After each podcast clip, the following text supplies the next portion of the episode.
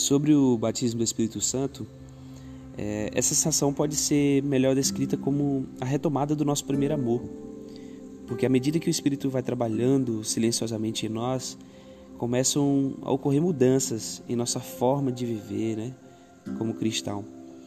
E o conceito do batismo do Espírito Santo é que o Espírito realiza duas ações.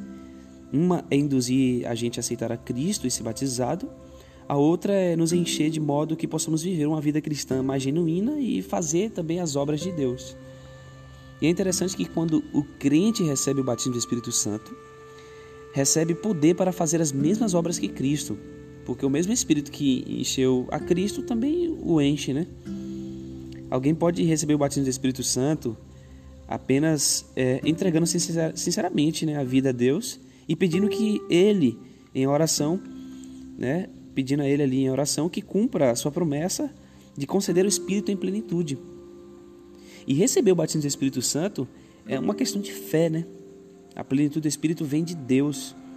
É possível sentir algo nesse momento ou não sentir nada na hora da plenitude.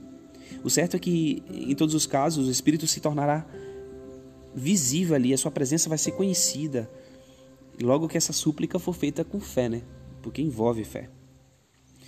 É interessante que, ao receber a plenitude do Espírito, nós sentiremos mais desejo de estudar a palavra de Deus, de fazer orações mais fervorosas e também essa mudança né, na maneira de viver e de agir.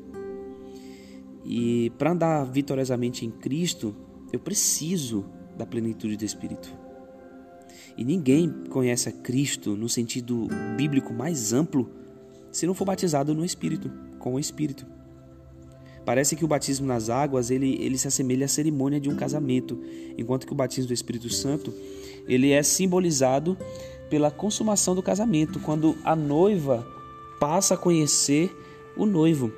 E é interessante que não existe nada que o inimigo é, crie tanta oposição quanto a essa obra. Porque ele sabe que se estivermos cheios do Espírito, nós iremos quebrar o poder dele na vida, na nossa vida, né? Então, compreender e vivenciar a plenitude do Espírito Santo só perde importância é, para conhecer e aceitar a Cristo como Salvador. Nem existe obra mais importante para o crente do que buscar a plenitude do Espírito e aprender e andar vitoriosamente no Espírito. É interessante que tudo envolve a oração, né? E nós precisamos agir com a oração. Satanás ele vai fazer de tudo o que tiver ao alcance dele para causar confusão e impedir essa obra. Então nós temos que abrir os nossos olhos. Precisamos clamar agora, pedindo a Deus plenitude do Espírito Santo. Devemos buscá-lo nesse momento e ele com certeza nos ouvirá e atenderá ao nosso pedido.